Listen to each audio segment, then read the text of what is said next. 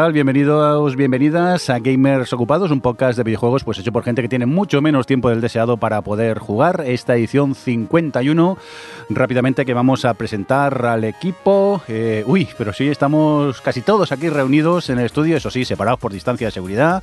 ¿Qué pasa, Johnny? ¿Cómo estás? Pues muy contento de estar aquí otra vez. Pues sí, ¿no? Ya Eso- echaba de menos grabar aquí porque los programas online, entre tú y yo, una mierda. Me lo dices a mí, que tardo 5 o 6 horas en editar un programa. Y además no quedan bien, no. Mal, mal, aquí, todos junticos, menos una que no ha querido venir, no, no sé por qué. El resto aquí, todos juntitos y felices, y Sí, riendo. Venga, Y ya consigue ser vinagre en la, ya en, la- en el Ola. Ya en el Ola ya empieza. ¡Qué vinagre! Y si he dicho que estoy contento de estar con mis compañeros. me parece muy feo por tu parte, Adri, que porque estás a 600 kilómetros de nosotros te digas que no puedes venir. Que lo sepas. Hola, por cierto. Y a mí. Hola. ¿Quién más tenemos por aquí? Aida, ¿qué pasa? ¿Cómo estás? Yo estaba bien, lo que pasa es que siempre me hacéis llorar antes del programa y, y luego os quejáis de que estoy mustia. De risa, ojo de risa, ¿no? Sí, sí, que parece que te estamos aquí. Pero estamos con ganas de grabar, ¿no, Rafa? Estamos aquí con la risa floja incluso. Sí, sí, de hecho ha sido, ha sido entrar y esto parecer, ¿sabéis? La escena final de Perdidos, ¿vale? El reencuentro. Lo que pasa que lo que viene después no me gusta mucho, pero así ha sido. Hombre, es que hay que decirlo. ¿Cuánto llevamos sin grabar juntos? Así presencialmente. Un Año y huevo y cuatro parte de meses otro, o ¿no? o- hubo una vez durante la pandemia que sí que grabamos aquí. Sí, con al principio, mascarillas, al principio. sí. Sí, al principio que no estaba la cosa muy clara, ¿no? Eh, Ya, de, luego ya volvieron a poner medidas y ya no grabamos más. Bueno, pues eso, que afortunadamente estamos eh, todos juntos para grabar esta edición 51. Eh, un cordial saludo también de quien nos acompaña con vosotros, el señor Mirindo. Rápidamente, que vamos a empezar a comentar noticias, que es lo importante y lo interesante aquí en el podcast. Y Aida, empezamos contigo. ¿Qué, nos traes por aquí? Pues ha sido noticia que el God of War Ragnarok, por ponerle un título, porque realmente no sabemos aún si es el definitivo, se atrasa a 2022. Vale, no sé si recordáis que durante el anuncio del lanzamiento de PlayStation 5, cuando lanzaron los, bueno, distintos anuncios de todos los juegos que iban a lanzarse con la consola, eh, salió pues simplemente un logo que ponía God of Ragnarok y ya está. Ya no- a mí ya me lo vendieron. Eh, pues el caso es que no se ha visto mucha más cosa al respecto. Sí que decían a lo mejor que, que podías controlar al niño el segundo, había algunos eh, pues eh, rumores acerca de, cómo iba a ser este juego, pero no hemos tenido más información hasta ahora que ya han anunciado que se atrasa un año, ¿no? ¿Qué ha supuesto esto? Pues que alguien en internet que tiene ya una manía persecutoria con, con una de las developers del juego se ha dedicado a insultarla diciendo ahora que estás en este juego eh, lo han atrasado. No, el caso es que ha sido Alana Pierce, que quizá os suena porque bueno, es conocida como podcaster, es conocida como youtuber, es conocida como streamer, eh, es conocida porque ya en 2020, de hecho, eh, la insultaron y desearon otra vez pues que le pasaran cosas muy, muy, muy, muy feas mientras Jodo. estaba retransmitiendo una partida de, de Last of Us 2 Jodo. diciéndole que era una social justice warrior, eh, insultándola y deseándole que le pasaran eh, cosas muy feas en sus genitales. Y pues básicamente le han vuelto a hacer el mismo tipo de comentarios. Y, y qué es lo bonito de esto? Que ha, ha vuelto a pasar lo mismo que pasó en 2020, que fue Cory Barlow, que el director de, de los God of War, quien salió públicamente a defenderla. Y ahora que ya además está en su estudio en Santa Mónica, porque ella actualmente está trabajando como una game writer, como una de las guionistas del juego, eh, pues ha salido a defenderla y no solo eso, ha sacado el Kratos que lleva dentro y ha dicho que si a alguien le tienen que culpar de todos los atrasos, que sea a él directamente. O sea que a partir de ahora, cualquier atraso que anuncien con God of War, tenéis que ir a quejaros a Cory Barlog directamente porque ha cogido totalmente la responsabilidad de esto. Ha aprovechado, así como siempre que hablamos de la industria, hablamos de pues eh, las prácticas así como el crunch y este tipo de cosas, pues él eh, ha salido defendiendo a su equipo diciendo que todos los que trabajan en Santa Mónica y que están ahora mismo en este proyecto son gente de un talento extraordinario. Así que, bueno, algo positivo a decir acerca de esto. Y por lo demás, nada, o sea, los ataques eran tan personalizados a, a la figura de Lana Pierce que está claro que era para atacarla a ella de una forma totalmente justificada. Ella ya dejó de hacer streamings incluso en 2020 por, por este tipo de comentarios. Y simplemente eso, el juego obviamente se iba a atrasar porque no sabíamos nada del juego aún a estas alturas, así que complicado que saliese este año.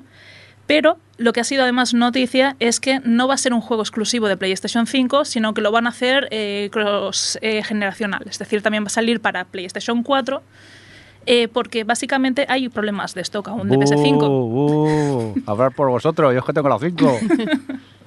pues es una realidad, ¿no? No todo el mundo tiene una PlayStation 5. Sigue costando muchísimo a día de hoy encontrar PlayStation 5 en el mercado. Hay muy pocas en circulación, aunque pues Adri... ¿Adri tenías una o era...? No, tú estabas jugando con la de alguien. es no, la que no es la de Jordi. Sí. Mi hermano me escribió. Yo- Yo tengo la, la que sí iba a quedar Adri y no quiso. Me ha tocado a mí. Gracias, José, al hermano de Adri que, que se ofreció. Él consiguió uno y ya tenía un. Tu hermano tenía una, ¿no? Ya, Adri, me parece. Y entonces, Sí. afortunadamente, pues tuve la suerte de, de conseguir una. Esta misma semana, o sea, tampoco la he podido trastear mucho, pero bueno, mm, algo principal es que es mucho más tranquila y no tan ruidosa como mi Play 4, que mi Play 4 últimamente era imposible jugar porque eso era una, una reacción que tenía al lado de la tele y es que no me dejaba ni escuchar lo- los juegos casi. Y en eso estoy muy contento, pero ya os digo que la he trasteado poco y he sido los afortunados que de momento la tiene porque llevaba casi dos meses a diario investigando a ver si encontraban algún lado y el, la tema, el tema es que está, está jodido. Pero basta de hablar de mí, perdón, que es que claro, hablo de la Play 5 y ya me pongo nervioso y cuéntanos lo que estaba pasando con el God of War. Al No, final, en todas simplemente, plataformas, ¿no? Exacto, saldrá en la 4 y en la 5 por el tema este de no podemos sacar un título tan ambicioso, tan grande y que solo lo pueda jugar un porcentaje muy pequeño de, de la población porque son los únicos que tienen la consola, ¿no? Así que es un poco la estrategia que, que- que creemos que va a pasar más a menudo. De hecho, ya no solo que se ha confirmado, me parece que Uncharted 4 iba a salir para PC, lo cual es como, ostras, teníais una exclusividad y ahora ya lo estáis poniendo en PC, sino el hecho de eso de que muchos juegos que se planteaban como el juego que te va a hacer comprar la, siguiente generación, pues están acabando eh, siendo incorporados a Play 4. Creo que en el caso de Horizon también, que lo anunciaban que iba a estar en PlayStation 4, a pesar de que se vieron los gráficos estos tan espectaculares, eh, que pues en la 4 van a tirar como van a tirar. Pero es un poco la estrategia que están siguiendo por, por el simple hecho de, de falta de stock de la consola. Así que se supone que vamos a tener juegos de Play 4 por, bastante más tiempo. Y bueno, yo que me estoy muy informado del hardware, de cómo se desarrolla y tal para PlayStation 5 y las diferencias que hay, vosotros como usuario, los que la habéis podido probar, ¿realmente se notan tanto? Es decir, ¿vale tanto la pena una PlayStation 5 si ya tienes una 4? Mm, yo, sinceramente, si no fuera porque mi Play 4 con el ruido que hacía era muy incómodo jugar con ella, no me la hubiera actualizado ahora mismo. Principalmente porque todavía tengo un huevo de juegos en Play 4 para jugar, que lo único que haré es jugarlos en Play 5. Y he estado jugando al Demon Souls porque me iba incluido con, con, con la Play 5 porque era un pack de esos. Pero si no, es que no tenía yo intención de comprarme ningún juego en Play 5 porque realmente tampoco hay. El catálogo que hay es, es mínimo. Y todavía nos quedan muchos de la 4 para poder disfrutarla y, y jugarla. Es que de hecho, o sea, ahora que me estoy montando un pequeño estudio para poder hacer directos y demás, eh, quería ponerme la, la PlayStation 4, pero claro, si la llevo allí me quedo sin PlayStation en casa y, y- y- y allí solo voy a jugar para, para hacer streaming y, en cier- cierta manera por trabajo, ¿no? Si quieres, todo la mía, la que hace de más ruido, que no se te va a oír cuando Ostras, ¿no? hables. Pero el tema es ese, es que he estado mirando y claro, de segunda mano las PlayStation 4, incluso las Pro, pues están a 200, 220 euros y digo, no sé, a lo mejor si invierto un poco más y me compro una 5, ya tengo la 5, por si juego a juegos de la, de la 5, que no lo creo, porque tengo mucho backlog de, de juegos de PlayStation 4 por jugar, o no sé, es eso, no sé si comprarme la 5 o una 4 segunda mano o qué hacer. Justo lo hablábamos hace un rato tomando café. Ahora mismo, si tienes que actualizar consola, porque como la de Jordi estaba muriendo, o tienes que comprar una nueva, como es tu caso, sí que vale la pena gastar un poco más e irte a la nueva generación, más que nada por los años que te va a durar. Pero personalmente, yo ahora mismo no veo motivo, personalmente, ¿eh? esto cada uno, a lo mejor alguno, el remake del Demon le flipa. No veo ningún exclusivo que me diga, cómprate ahora una Play 5 no lo veo. Lo, lo que más se acercaba era el Horizon y han dicho que se retrasa. ¡Vinagre! Uy, ¿qué ha pasado? ¿Qué ha pasado? ya estás quejándose. Qué mala fama tengo. Bueno, me la he ganado. Eh, eso, y, y con la Xbox lo mismo. Si tienes una Xbox de las nuevas y vas a renovar con el tema este de retrocompatibilidad y que tanto Play como Xbox lo tienen, pues sí, te vale la pena gastarte un poco más y comprarte algo que te va a durar bastantes años más. Pero tanto en Xbox como en PlayStation, ¿alguien ve un motivo, un juego que diga, hostia, la necesito ya? No lo veo en el horizonte, ¿eh? Es que eso digo, es decir, aparte sí, del el hardware... En el horizonte. Sí, pero ese se va a ir a 2022, Adri. Bueno, pero. En 2022. No, finales, de este- finales de este año. Bueno, es igual, pues a final de este año hablamos porque quizás haya más unidades, ¿no? Y quizás baje el precio, tampoco, pero Eh. bueno, quizás para el, el- el verano que viene sí. Lo- de lo que estaba diciendo Aida, que tú lo has dicho ahora, eh, mm, yo no estoy muy al día de esto. No sé, ¿no hay una proyección de cuándo eh, se resolverá este problema del stock? O sea, porque además no afecta solo a las consolas, que afecta a muchas industrias ahora mismo. Si lo No sé- hay, si lo hay para 2022. 22 largo, ¿eh? Porque no es un problema. eh, hostia, a ver, ¿cómo explico esto? Mm, Que se entienda bien. Eso, eso. El problema, el problema, voy a hacerlo, Rafa, corrígeme si la lío mucho. Yo que te voy a corregir. El problema es que no hay fábricas. Ya la gente está diciendo hay cosa, hay problemas con el silicio. Mentira, silicio ha sobrado siempre, silicio muy barato. El problema es que no hay fábricas. Hay mm, fábricas que hagan los procesadores que usamos, no consolas. Cualquier medio grande, cualquier eh, una fábrica de coches, eh, una fábrica de consolas, una fábrica de pequeños aparatos electrónicos. Tarjetas gráficas mismo. Al final, los chips de silicio los hacen cuatro, cinco, seis empresas contadas. No hay más. Hay X fábricas en el mundo. Esto ha sido, eh, ¿sabéis el meme del efecto dominó de una pieza pequeñita y acaba tirando una roca inmensa? La pandemia lo ha acelerado todo, porque de golpe se han comprado, mucha gente ha comprado muchos más componentes, pero ha sido solo una pieza. Por una serie de circunstancias, ha pasado que fábricas que estaban al 70-80% de su capacidad se han puesto al 100%. Y al 100% no dan abasto. Y mm, realmente lo que pasa es que no hay fábricas para fabricar componentes. Eh, tú cuando haces, cuando fabricas un componente, es una técnicamente es una oblea de silicio, sacas X piezas, esas piezas, las de centro son mejores, las de fuera se aprovechan para otras cosas. Todo esto es técnico, pero el caso es que la capacidad de producir es limitada. Y estamos en un momento de la historia en que, por, mira, cosas que han pasado como un virus mundial, mucha gente ha comprado ordenadores para trabajar en casa, para minar bitcoins, para comunicarse, yo qué sé, mm, tu abuela está en su casa aislada con la pandemia y le regalas un teléfono para hacer videoconferencia. Todo esto son pequeñas chorraditas, pero son chorraditas que suman. Y son chorraditas que hacen que literalmente las fábricas que hacen esto, que repito, serán 5 o 6 en el mundo, están al 100% de capacidad y no dan más. Tienes grandes empresas como Samsung o como Apple que estas no se quedan sin stock porque hacen unos contratos cerrados. Hacen un contrato de, vale, en 2021 me vas a entregar estas piezas. A ellos no le van a faltar porque eh, la fábrica está comprometida a entregar esas piezas. Pero al resto de sitios más pequeños, por ejemplo, automoción, que pide mucho, pero no pide tanto, ahora mismo muchos coches están retirando la electrónica. Ahora cualquier coche de gama baja tenía sensores de cambio de carril que detectaban la señal de tráfico. ¿Qué qué coche de gama baja? Todo eso lo tienen que retirar porque no dan.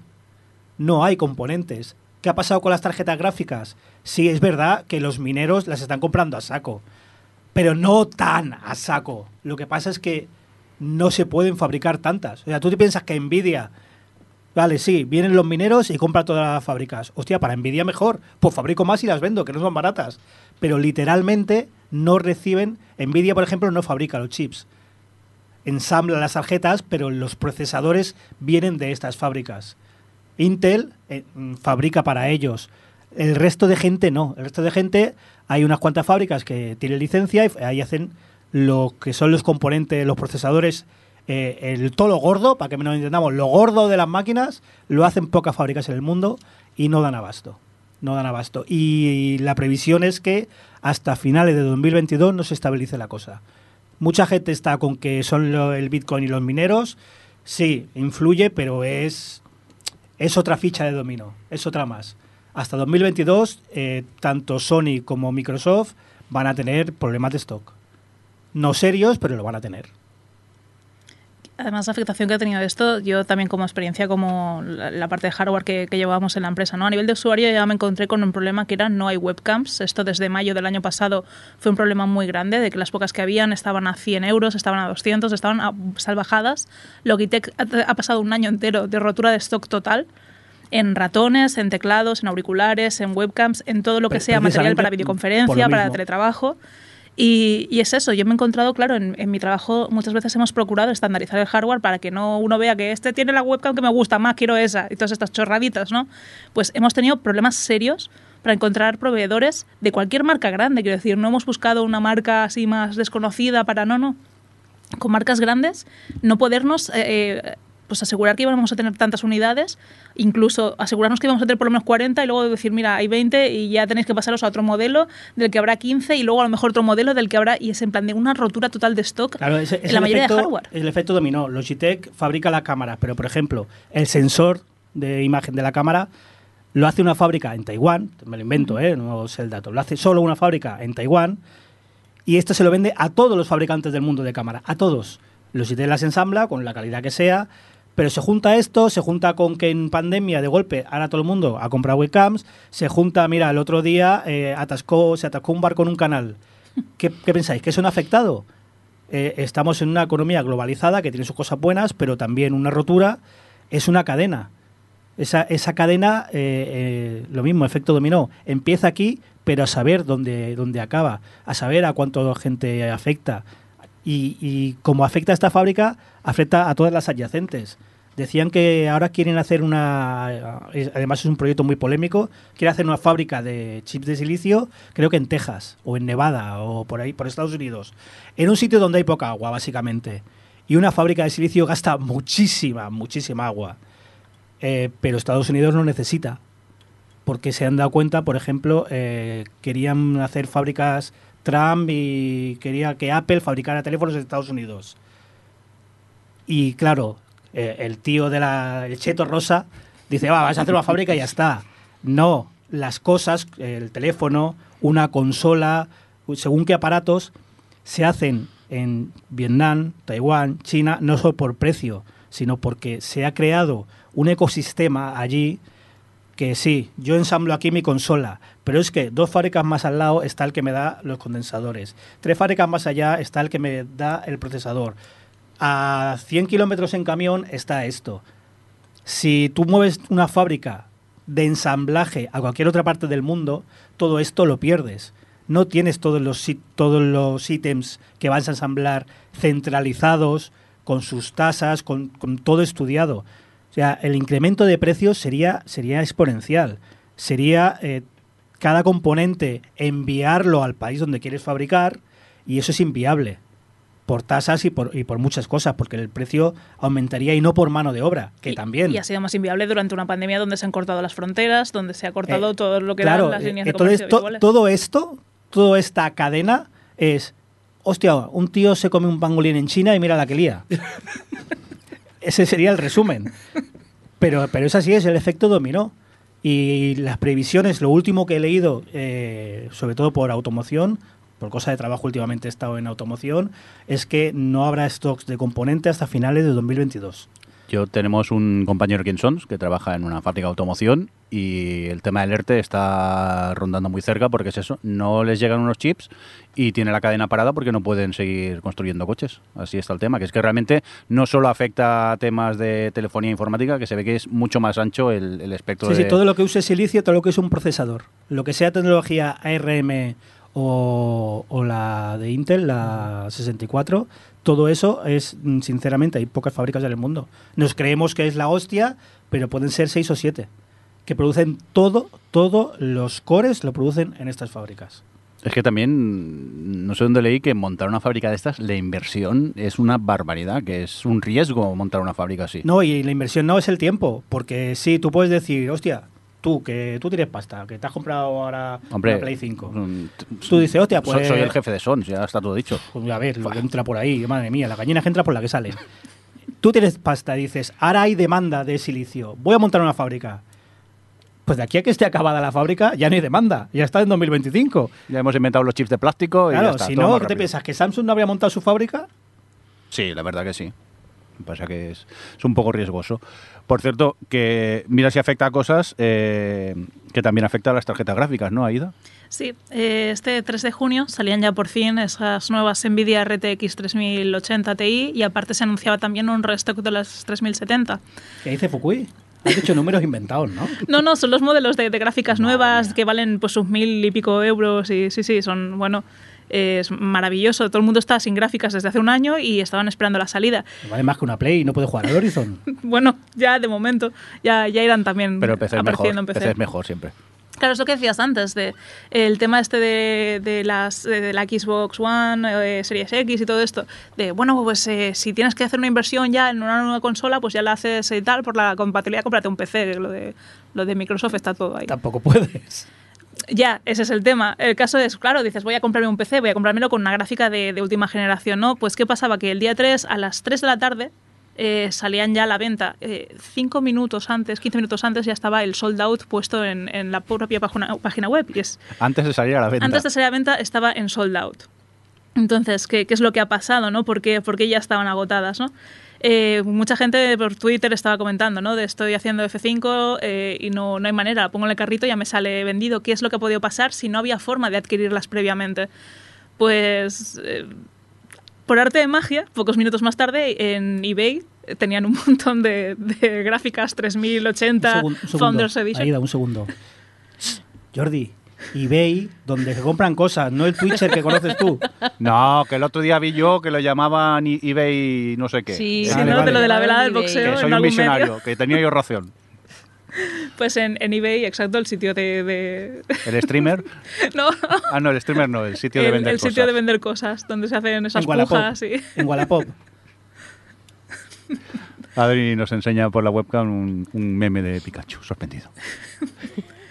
Pues eso, el Pikachu sorprendido porque, oh, de golpe estaban, además, pues eso, puesto el precio, pues el doble, el triple de lo que Creo costaban. que se cayeron de un camión o algo. se, cayeron de un camión en el bolsillo de un especu- especulador. Y, y es eso, ¿no? ¿Qué es lo que está pasando? Pues yo creo que aquí, aparte de que hay especuladores que, que no tienen un límite de unidades que pueden comprar y luego las ponen a la venta en cualquier lado. ¿Cómo? ¿Especuladores? ¿Qué es lo que quiere decir hijos de puta? Bueno, un poco sí, un poco bastante. Pero aparte de eso, de, de esos seres del mal, eh, de hecho me, me hizo mucha, mucha gracia porque hace, no sé si fue ayer, vi por la tarde, vi el vídeo que hizo Pazos al respecto, un, un cuatro cosas de estos, donde Pa- Pazos es otro youtuber. Pazos 64, sí, bueno, pero lo Que hemos vino tenido aquí, que- que, invitado. que a Víctor lo conozco. Hostia. sé, pero como está mayor, Pues- me, me acuerdo de su cara.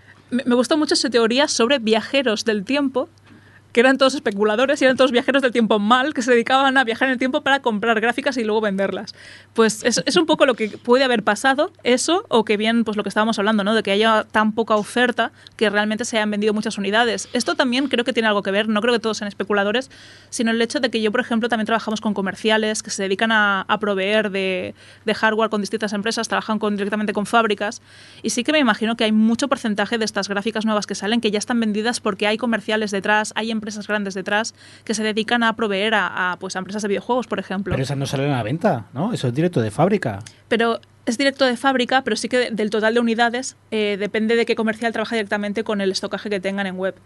¿Sabes? Hay, pues, por ejemplo, una empresa más, una startup o una. Bueno, una startup re- realmente no creo que tenga esa presión como para poder comprarlas así.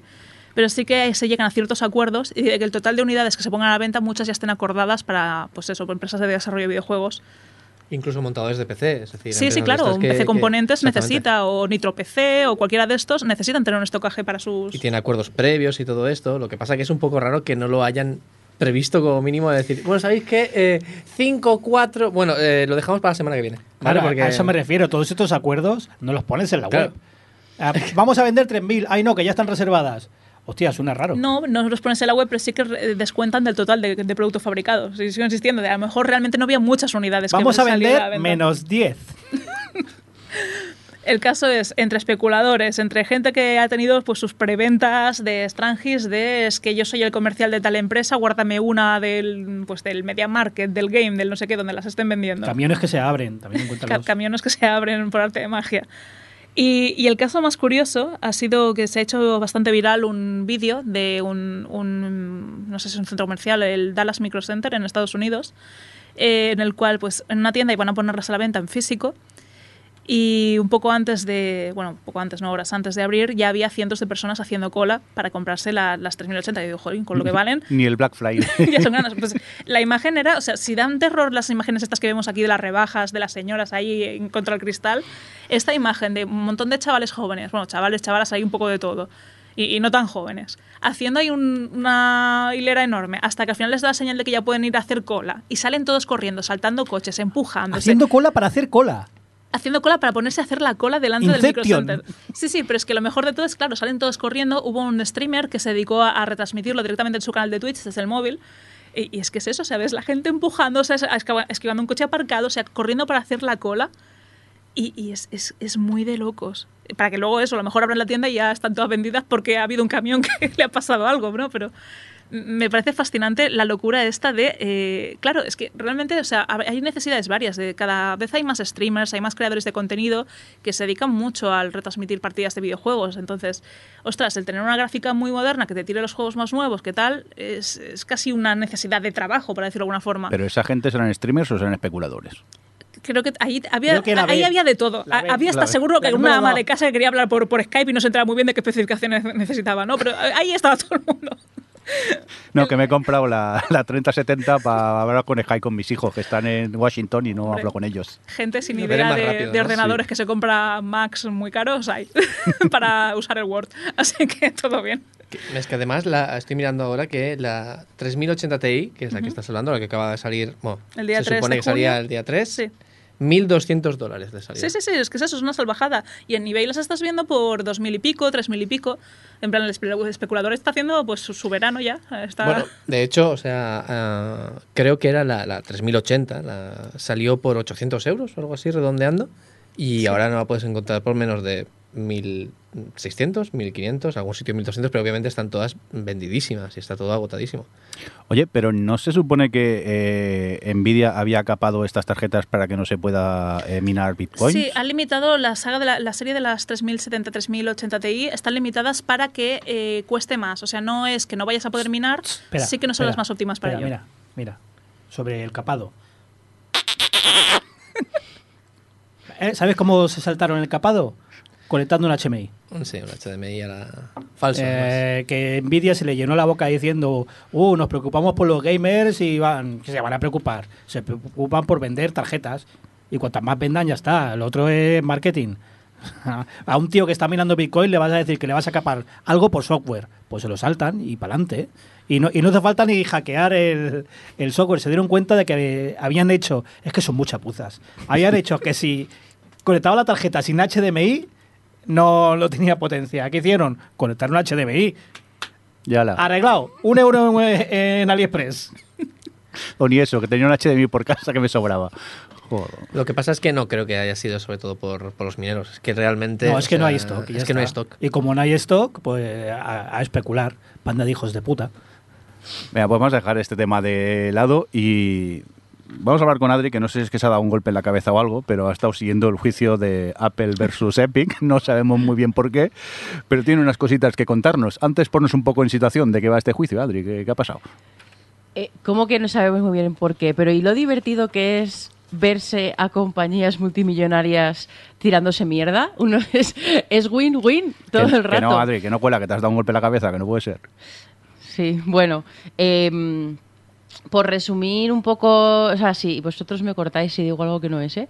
Pero básicamente el año pasado, em, este Epic puso en Apple la eh, Fortnite y permitió que los usuarios de Fortnite hicieran compras a través directamente de la aplicación de Fortnite, que eso es saltarse, o sea, resumiendo mucho todas las normas y los requerimientos y tal que tiene Apple en el iPhone para, vamos, en, su, en el sistema de iOS.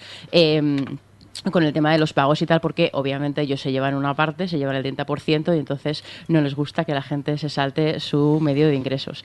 Y vaya, entonces, vaya, vaya. pretends to be shocked. Y, mm, y entonces, eh, pues Apple eh, sacó Fortnite de, de iOS y Epic demandó a Apple por monopolio.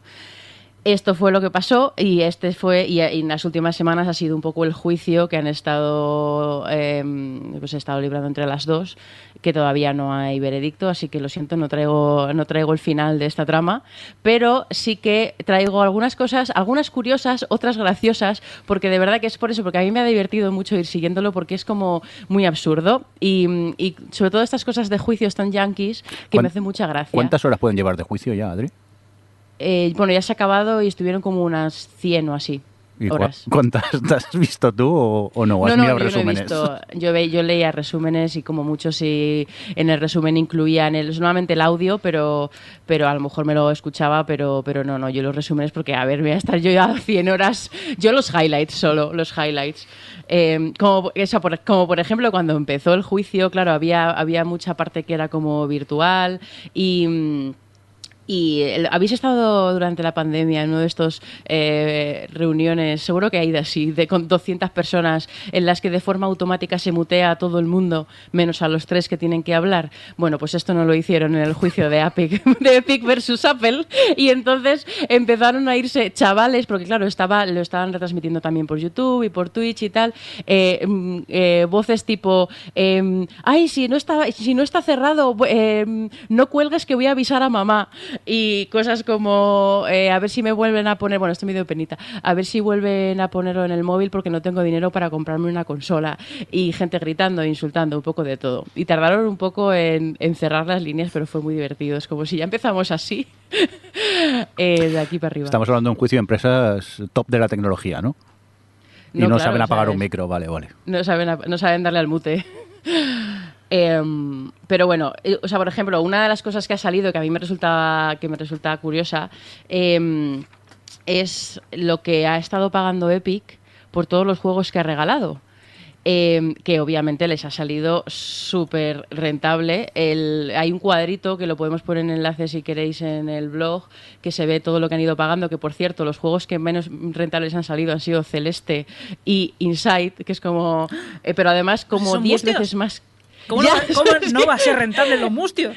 Efectivamente, son los mustios. Les ha salido a lo- a más o menos, bueno, estaban como, les salía como a 12, 11 dólares por persona, cuando el resto, la media, son como 2 dólares o así por persona, por, por usuario nuevo. Oye, una, un- Eh, un- una duda. eh, ¿Cómo salen sí. juegos rentables si los regalas? Porque, claro, eh, tú lo que hacen es hacer usuarios y ellos Vale. entienden, o sea, esto no lo sé, me lo estoy inventando, ¿eh? pero em, si tú ves, o sea, tú ves lo que han comprado por la licencia, o sea, lo que han gastado por comprar la licencia y tienes el número de personas que se han hecho usuarias que están atribuidas a ese juego en concreto. Entonces, em, yo entiendo que, hacen una especie de proyección o algo así y que luego esa ese número de gente que se ha suscrito y se ha bajado un juego gratis, luego se ha gastado mm, 40 dólares en comprarse otro juego.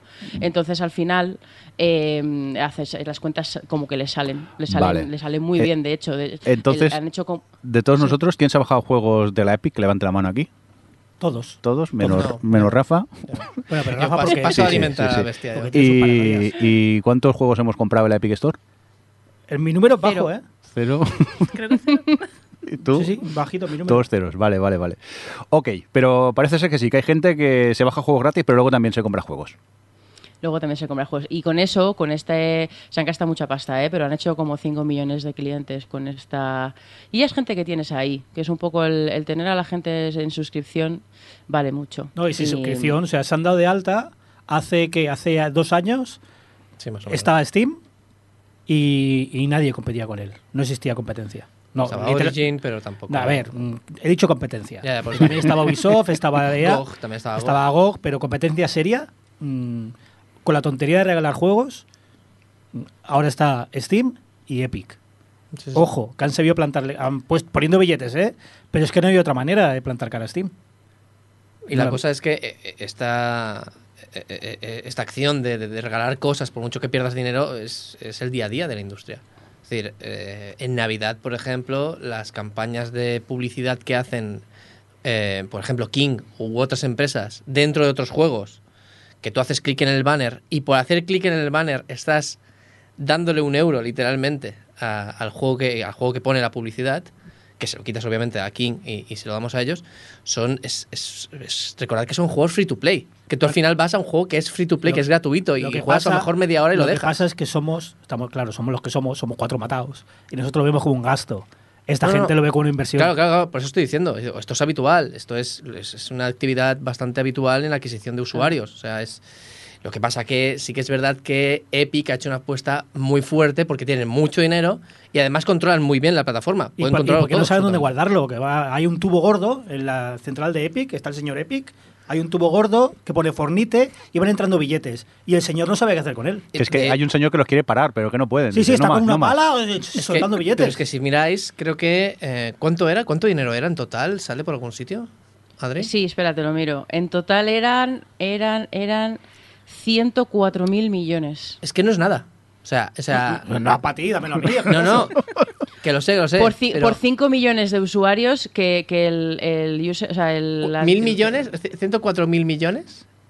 ¿Con Ajá. mil millones? ¿No son 104 sin más? 104 millones. Vale, 104 es que estos millones. 104 mil. Entonces Perdón, 104 mil millones perdón. es. Ah, eh, 104 no es no, no, nada, son hombre. Es que 104, por eso digo, es que calderilla. 104 no es nada. Es calderilla. 104 millones. ¿Vale? O sea, para, para Epic, que gana mil millones al año mm, tranquilamente, ¿En 104 en publicidad. Pues Epic, con Pues esos nada. 104, podía haber cogido un poquito más Eh, para pagar al becario que tenía que tachar los números del documento. Eso también. Que estos números se saben porque se olvidaron. Exactamente. Venga, Adri, cuéntanos más cositas del juego. Bueno, o sea, cositas antes de pasar a la siguiente cosa seria.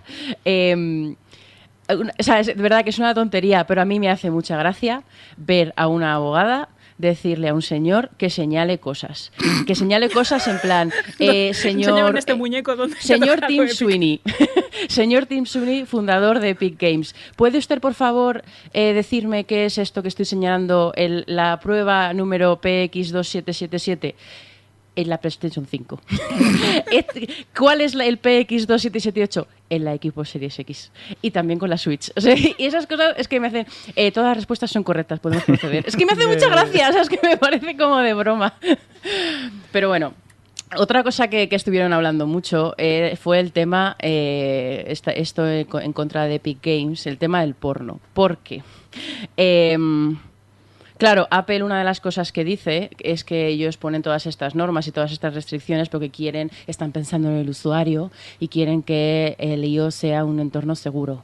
Entonces, Espera, espera, que voy a em, hacer lo mismo que con lo del hackeo. Efectivamente. Eh, entonces empezó a, a- a hacer mucho, o sea, a presionar mucho a Epic, eh, a uno de los de Epic, porque han dejado que Itch.io se pueda descargar en Epic Games. Y a su vez tiene su propia plataforma en la que te descargas o juegas a juegos. Y esos juegos, pues hay muchos que son eh, juegos adultos. Estoy haciendo comillas. y, mm, y- y además es que es muy gracioso, porque, bueno, muy gracioso, porque la... la abogada empezó a decir, eh, eh, eh, pues eso, que, que si, si, si es consciente de que existen juegos que hacen descripciones de fetiches, como por ejemplo este juego em, Lujuria Fraternal, que no puedo decir la descripción porque estamos en, en el tribunal esta mañana y no es apropiado para, para este entorno y es muy ofensivo y sexualizado y no lo puedo decir aquí, le estuvieron presionando muchísimo con esto. Y, y luego, o sea, pero claro, eh, te, te hace mucha gracia porque, bueno, efectivamente estaban ahí presionando a Epic por, por estas cosas. Y llegó un momento en el que la abogada le enseñó, la abogada de Apple, le enseñó a no sé quién era, creo que el de marketing, el- la foto de un plátano con smoking. Y entonces. Uf, ya estoy. eh, Pero aquí seguir hablando ya de porno y de... Calla, calla. No sigas. Que se quite el traje, que se quite el traje. Pero no, no, total que se quite el traje. Porque dice, empieza la abogada, em, este, ve aquí, ¿qué, qué es esto, caballero? Es, es un plátano. es Pili. Ah, es Pili. Pili, que es vuestro, un, un personaje de vuestro, de vuestro juego. Sí, sí, de hecho, a este Pili con smoking le llamamos agente Pili. Y, y dice, claro, menos mal, es que hemos elegido esta foto de Pili con, con traje porque, porque si no iba a ser inapropiado que es como, eres tonta. pero, pero, entonces, claro, esto eh, como que le, mm, hizo pupita a Epic y a Ichio, a los dos, y los dos respondieron de una forma muy graciosa. Los de Ichio pusieron un tuit en plan, a partir de ahora vamos a renombrar los nombres de, que tienen, o sea, los juegos que tienen contenido sensible, en lugar de contenido sensible, a él vamos a llamar eh, los juegos innombrables. Y...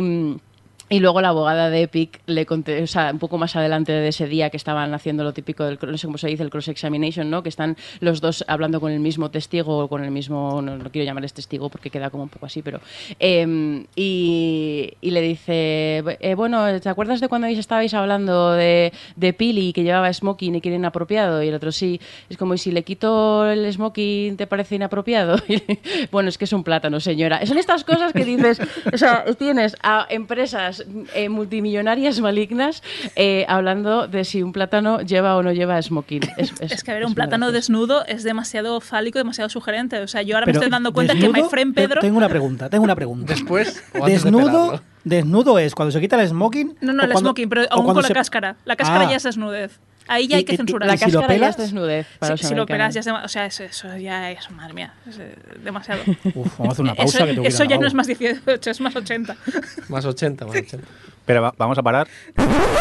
Ya hemos vuelto, venga, que Johnny ya ha vuelto, venga. Necesitaba aliviarse. Venga, sigue, Adri, perdón. Madre mía, qué ¿Qué? gusto me he quedado. ¡Qué gráfico! Madre mía.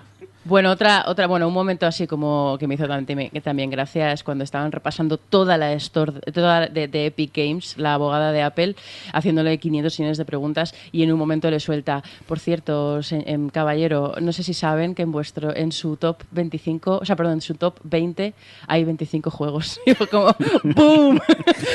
Mic drop. Pero bueno, una cosa que me, que me, que me hizo mucha gracia eh, fue que, claro, han, sal- han salido un montón de, de emails y entre ellos han salido muchos emails porque, claro, bueno, pues a- em, unos a los otros mostrando prácticas abusivas y demás, ¿no?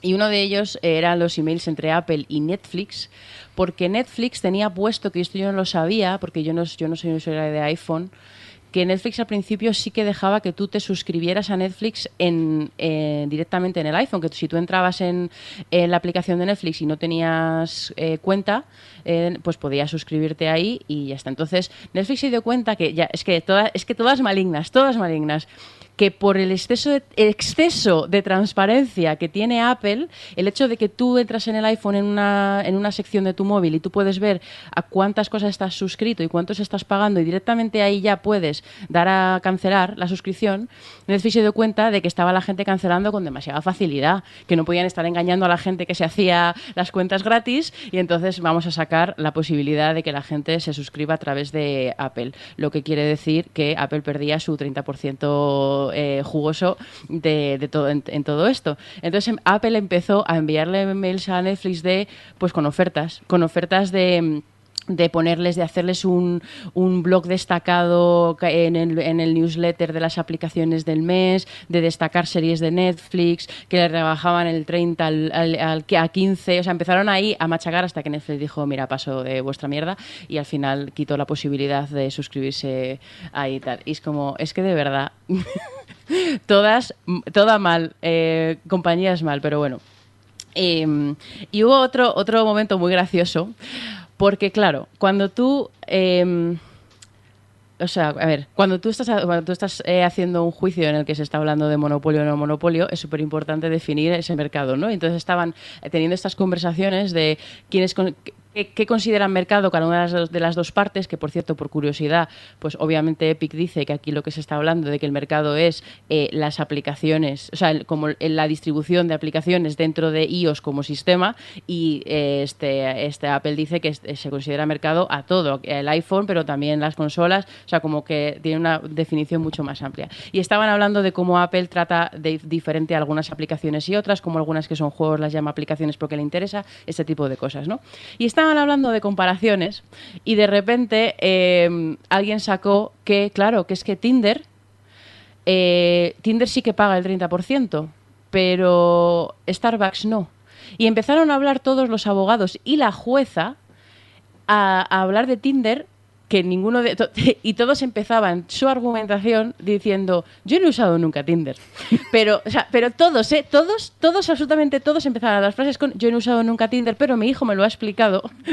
Y, y claro la, la jue- la juez pero pero entonces en Tinder tú te haces una cuenta como en Epic Games y el abogado yo no lo- yo no la he usado pero mi hijo me ha explicado que sí que te haces una cuenta y todo esto pero que va por geolocalización pero y la jueza pero entonces como yo no he usado Tinder eh, te lo empecé qué puedes pagar la, la cuenta de Tinder? Y, la otra abogada, yo no he usado Tinder, pero...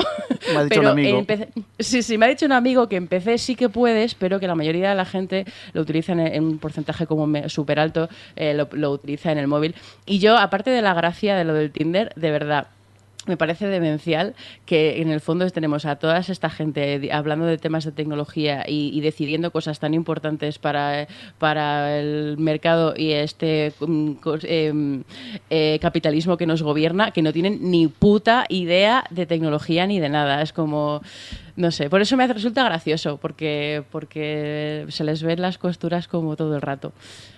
Ay, cortadme o algo. Pedazo de ¿Vosotros- resumen. Vosotros usáis Tinder. Lo usé dos semanas de mi vida. Me estresé mucho. O sea, hace unos tres años y algo así que lo tuve dos semanas y me estresé mucho porque me di cuenta que había que socializar. me di cuenta tarde. Esto no es pa' estuve, mí. no estuve muy ágil ahí y no, de verdad que no me lo he vuelto a instalar ya por curiosidad. Ni, es que no puedo. O sea, la gente me habla, me pregunta cosas y es como, ay, por Dios. Pero debo decir que la gente se ha cogido la nueva manía de usar Instagram como Tinder. Y esto es, es muy molesto. O sea, si no tengo Tinder, no hace falta que me abran desconocidos por Instagram. Es muy incómodo. Estoy muy mayor yo ya, ¿eh? eso me, me Uy, yo me lo sobrepasa. bloqueo con una facilidad últimamente. Todo medio para comunicarse sirve de Tinder. O sea, Bueno, sí. Sí, hasta LinkedIn. Por ahí me han llegado solicitudes sí, sí. ¿En De, serio? de no trabajo. Sí, sí. Y no tengo foto. Es lo que me tiene más alucinando de todo. Les gustará mi currículum. Dirán, esta, esta moza... Joder. es Que, que lo de Apple yo creo que ya está bien quitado, ¿no? Pues sí, que. Oye, no, bueno, os iba a preguntar una cosa, realmente porque, lo, o sea, esto es eh, un poco chascarrillos y tal, pero lo más interesante de todo en realidad era cuando, cuando al final estaban discutiendo entre ellos qué es un juego y qué no es un juego. Y te dabas cuenta de, pues eso, de todas las cosas que ellos definen y los intereses de unos y de otros, el, lo del metaverso que se supone que es el, el Fortnite y todas estas cosas. Pero yo quería preguntaros, ¿vosotros conocéis un... Es que hablaron muchísimo de esto. ¿Conocéis un juego o aplicación que se llama Roblox? Sí, Sí, mi sobrino sí. está enganchadísimo. Y ¿Qué está, es en, y está qué en es bolsa Roblox? y no voy a decirte el número porque me lo inventaría, pero te sorprendería la de dinero que vale. Te Vale, sorprendería pero un ¿qué, juego qué hay dentro? O sea, es- ¿cómo es? es como estéticamente es parecido a Minecraft. Mm, Para que nos entendamos, no me mires así, Rafa. No, bueno, no, no, Es que hubiera dicho lo mismo y a la vez. sí, claro, pero- Parecido es, estéticamente. Pero es que Recuerda un poco a Minecraft porque es lo que intenta también. Sí, Un poquito. por- Lo que pasa es que ha evolucionado sí. mucho. en muchas Claro, pero como pese a ser un juego tan jugado y tan famoso, lo conoce poca gente, para que nos entendamos es como un Minecraft en el que los usuarios pueden hacer juegos y ponle muchas comillas a todo esto, porque básicamente es un juego para niños. Es un juego infantil que es lo típico que se pone de moda en un colegio, juega uno, como el amigo juega, juega otro, como juegan dos, juega toda la clase, y se ha montado allí un negocio porque tú puedes crear niveles y venderlos, hay moneda in-game, es un mundo aparte. Ojo, ¿Solo hay, para moneda, hay niños? moneda in-game. Sí, sí, sí, sí, muy importante. Y, y básicamente es esto, es un, es, una, es un hub de juegos para niños, para que los niños interactúen entre ellos, y se juega sobre todo con amigos. El año pasado, creo que fue el año pasado, porque ya mm, eh, eh, esto es una nebulosa. Sí.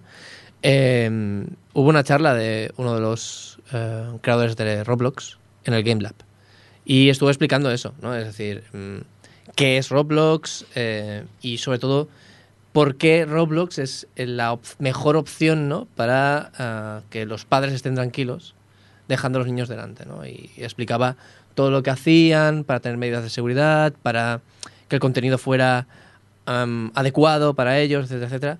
Y la verdad es que me pareció bastante guay. No lo he jugado, pero sí que veo. eh, sigo, sigo a un. Sigo en Twitter a un youtuber que se dedica solo a Roblox y de vez en cuando curioseo y tal. Y me parece impresionante lo que tiene montado. Es decir, tiene montado un universo alrededor de esto, pero ha contratado programadores para que le hagan eh, nuevas herramientas, nuevos, nuevos juegos o minijuegos o escenas, hace animaciones, hace... es bastante brutal. Y no me extraña que la gente, bueno, que los niños eh, se, se metan de cabeza y que, y- y que quieran consumir contenido de eso. El problema es que todo esto es por suscripción y prácticas de estas un, un poco oscuras Sí, para sí. monetizar, pero, pero es eso, da tranquilidad y acabo de mirarlo en el teléfono. El último trimestre ha ingresado 400 millones. No, de- no beneficios, de ingresos, pero para ser una empresa que tampoco tiene mucho tiempo, está, está bastante, bastante bien. Mm, claro, claro. Entonces a Apple, a Apple le compensa ponerlo como app. Claro. Eh, claro, es que estaban. eh, la utilizaron mucho Epic como argumento. Porque, porque para Apple, Roblox no es un juego. Y, y Minecraft tampoco. Em, en cómo ellos categorizan las cosas.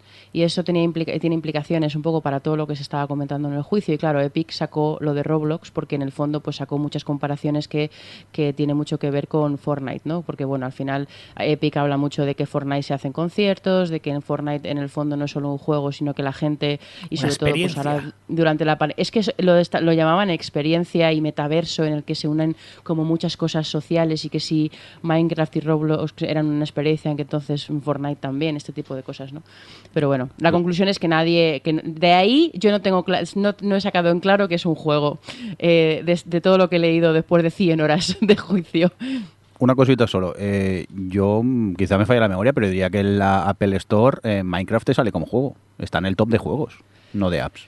A ver, es que bueno ver. no lo sé no, o sea eso, yo olvidad- te digo lo es que, que olvidaos de la vida real y de estas cosas. Muy Esto bien. es un juicio en el que cada uno ha dicho lo que le ha convenido para lo que le ha convenido. efectivamente Eh, cualquiera que quiera ahora mismo ver un resumen del juicio real, ahora mismo, a día de hoy, se puede ir a YouTube. eh, estamos hablando de Epic y Apple y busca el vídeo, eh, dos churros peleando, no, dos ratas peleando por un churro, más o menos eso sería el juicio. Yo me esperaría que salga en Netflix la ¿Vale? serie. Eh, luego lo hablaba con Rafa cuando estábamos tomando el café. Yo quería esperar a la sentencia. Porque, sí, porque esto, Pero qué más. Mira, ¿para qué vas a esperar a la, ten- a la- a la sentencia? ¿Qué te va a aportar? Si son. Es Goliat contra Goliat. ¿Qué más? o sea, te- a ti te, a ti te da, te afecta algo. Eh, Vamos a salir ganando. Depende de. Sí, O y por, no por dos cosas. La primera, porque lo que he seguido me ha sorprendido mucho lo bien informada y lo bien que ha hecho el trabajo la jueza. Que no preguntaba cosas al tuntún, sabía lo que hacía y no se quedaba loca con las respuestas. O sea, se notaba mucho que ha estudiado el tema. Y segundo, porque aquí, eh, lo que digo, dos ratas peleando por un churro. Están todas diciendo que pelean por el usuario y pelean por ganar más. Y estás hablando de Epic, una empresa que gana 4.000 millones y si gana el juicio van a ganar 4.500. No le viene de ahí. Pero todo esto ha, eh, ha implicado a una cantidad de gente y de empresas porque evidentemente Apple ha dicho, ¿por qué me demandas a mí que te cobro el 30 o el 13 o lo que sea y, so- y- y no puedes publicar lo que quieras, pero no demandas a Sony con la PlayStation? Y han llamado a Sony por eso y a Microsoft. Mm. ¿Por qué no puedes tener una tienda paralela para instalar algo en tu PlayStation? Y depende de la sentencia, puede afectar a estas consolas. A porcentajes o apertura o no apertura de las tiendas. Supongo que no. Pero mira, para empezar, Apple ya ha bajado el precio para algunos desarrolladores. Ya no se queda el 30. Y han salido muchos datos que una vez esté la sentencia firme y haya que sentarse a estudiar muchas cosas, porque, repito, las cosas estas son muy graciosas, lo del plátano es muy gracioso. A mí lo del plátano cuando dijo It's a banana, mam, o sea, eso es muy gracioso. Pero lo que puede haber detrás, ojo, ¿eh? Ojo que la jueza no es tonta, ha hecho muy bien los deberes y se ha coscado que, vamos a ver, ¿por qué demandas a Apple y no a PlayStation? Porque es más pequeña. Porque los beneficios de... No recuerdo la gráfica, pero los beneficios de... Pero también preguntó, y me- eso me gustó, también me hizo una pregunta un día que, eh, que preguntaba, vale, le preguntaba a Epic, vale, pero entonces hay alguien que lo está haciendo mejor que Apple. Hay alguien que lo esté que esté gestionando este tipo de cosas de las de, de las tiendas de aplicaciones mejor que Apple. Em, y luego Apple le preguntó también, pero entonces es que si no dejas, o sea, ¿por, por qué no dejan, o sea, la competencia trae innovación y trae mejora? Porque, claro, la respuesta es que no había mucha gente que estuviese gestionando este tipo de cosas diferente. Y no, pero sí, perdona que te he cortado. No, pero es que es muy interesante lo que decías tú antes, cuando han querido definir qué es un monopolio. Porque para Epic, un monopolio es que en Apple, siempre hablando de la perspectiva del juicio, ¿eh? es que en Apple solo puedes instalar desde el App Store. Y luego le preguntan a Apple y no es un monopolio porque si no quieres instalar desde el Apple Store te compras un Android. Hmm. Esto afectará mucho porque depende de quién gane, tener una PlayStation 3 o una PlayStation 4 o una PlayStation 5 no es un monopolio porque puedes comprarte una Xbox. Pero si el juez, la jueza en este caso, da la razón a Epic, ¿quién te dice que además de decirle a Apple que va a tener que abrir un poco la tienda, no se lo va a decir después a Sony? Porque es el mismo barco. Son aparatos cerrados. Es el, lo que, la única diferencia es que eh, Apple no lo hace y Sony sí, es que eh, ellos venden la consola a pérdidas esperando ganar dinero con los juegos. Pero todo esto puede cambiar. O sea, mm, sí que puede afectarnos mucho este juicio. Estamos con el jiji jaja, porque la verdad es que es jiji jaja. Pero este juicio no solo Hoy puede hacer... jiji- hoy era el día jiji jaja, cuando después de la sentencia es el día rant y vinagre. No, Ran, no, ya veremos. Eh, es que puede afectar eh, mm, en, en muchos temas, pero se me ha ido por completo. Rafa, tira tú. Perdón, Perdón. es que- Estaba por el jiji jaja. No, pero hay diferencias bastante notables entre una consola y un teléfono móvil. Bastante notables. La- Las hay, pero es igual. No, no, lo no. importante es lo que crean los jueces que hay. Sí, sí, sí. Lo que pasa es que lo que pueden creer es que precisamente un móvil, sea la marca que sea, puede ser un objeto de primera necesidad hoy en día y al ser de primera necesidad necesitaría abrirse para que no se generen monopolios. Sin embargo, las consolas no son máquinas de primera necesidad. Las consolas son puro ocio. Que ojo, que podemos debatir si el ocio es importante o no es importante, pero son puro ocio. Pero ahí está el argumento de Apple. Eh, ¿Quieres un móvil barato? Cómprate un Android. No, pero no estamos hablando de eso. Estamos hablando de que en Android, por ejemplo, sí que puedes instalar Exacto. el sistema que quieras, la tienda que quieras, incluso descargarte directamente de Epic y sudar abso- absolutamente de la plataforma de cobros de Google. Entonces es, ¿vale? O sea, ¿me estás diciendo que vayamos al otro que sí que se puede? Pues eh, tendría que poderse en todos, absolutamente. Pero espérate, aunque el juicio lo gane Apple y en, en teoría no tenga que cambiar nada, ya han puesto las, bamba- las barbas a remojar. Sí, sí, sí. y, sí, y sí. detrás de esto viene la Unión Europea también con, el- con la ley antimonopolio. Exacto. Eh, quizás, quizás, aunque Apple gane este juicio, rebaje sus normas y cuando digo Apple digo Sony y Microsoft. Ahora mismo en la consola de Microsoft puedes jugar en la nube a Stadia porque han abierto el navegador. Ahora tú en el Edge de Microsoft, si no voy equivocado o era una beta o lo he entendido mal, tú ahora puedes jugar a Stadia. Eso puede ser una abertura. No, no, Sí, y- en Apple, no- en Apple no se puede. De hecho, de hecho lo, hemos, lo, lo hemos hablado varias veces aquí y es el hecho de que al final las consolas serán simplemente la ventana a algo. Serán aquello que nos abrirá la puerta pues a poder jugar a servicios de eh, a servicios en la nube como Stadia o servicios el que tenga cada uno. Da igual, y de una a otra pues prácticamente no hay diferencia, sino que a lo mejor pues el hardware pues el que te guste más o lo que sea.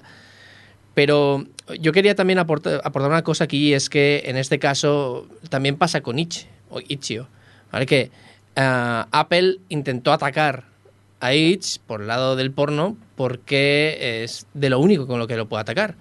Porque realmente si se pone a hablar de libertinaje en el sentido de, hablando del software, ¿no? De que eh, tú puedes subir lo que te dé la gana eh, el contenido que te da gana. Eh, La censura la hace la propia comunidad, es decir, si alguien ve que es algo mm, súper fuera de lugar o lo que sea, o no está etiquetado bien, eh, la gente se queja y la plataforma reacciona muy rápido. En principio siempre ha sido así, aunque puede en algún momento fallar. Es que es eso, o sea, simplemente Apple ha ido a atacar por el tema del porno, pues porque no, no, no puede hacer otra cosa, Pero porque da total a- libertad pero al usuario. y Apple esto ha no sido muy Pero Apple en ha eso siempre. Muy, muy. por- por- eh, ahora, ahora creo que los permite, pero antes, por ejemplo, juegos violentos no los quería. Y decía que no quería juegos violentos porque más 18 la plataforma bla, bla, y al mismo tiempo estaba vendiendo películas más 18 en iTunes. Sí, sí, sí. O sea, la hipocresía No, está, y siempre está- la han tenido.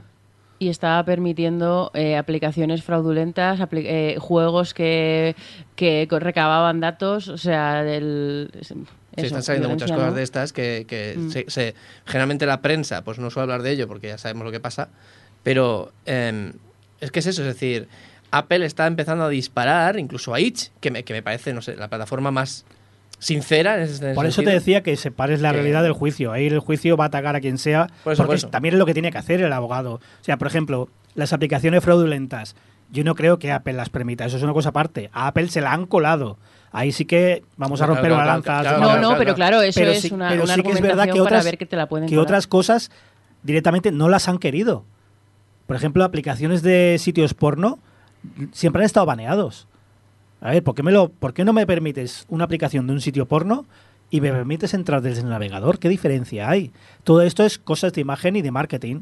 Por eso digo que gane quien gane el juicio, la gente de marketing está tomando notas y habrá cambios en todas las plataformas. El primero es que Apple ha de... ¡Uy, qué sorpresa! Ahora era el momento de bajar el porcentaje de los desarrolladores. Qué curioso, ¿eh? Qué curioso. Qué curioso. Y a ver qué anuncian el lunes, que creo que tienen conferencia y seguro que anuncian algo para contentar a los desarrolladores que no están contentos. No están nada contentos.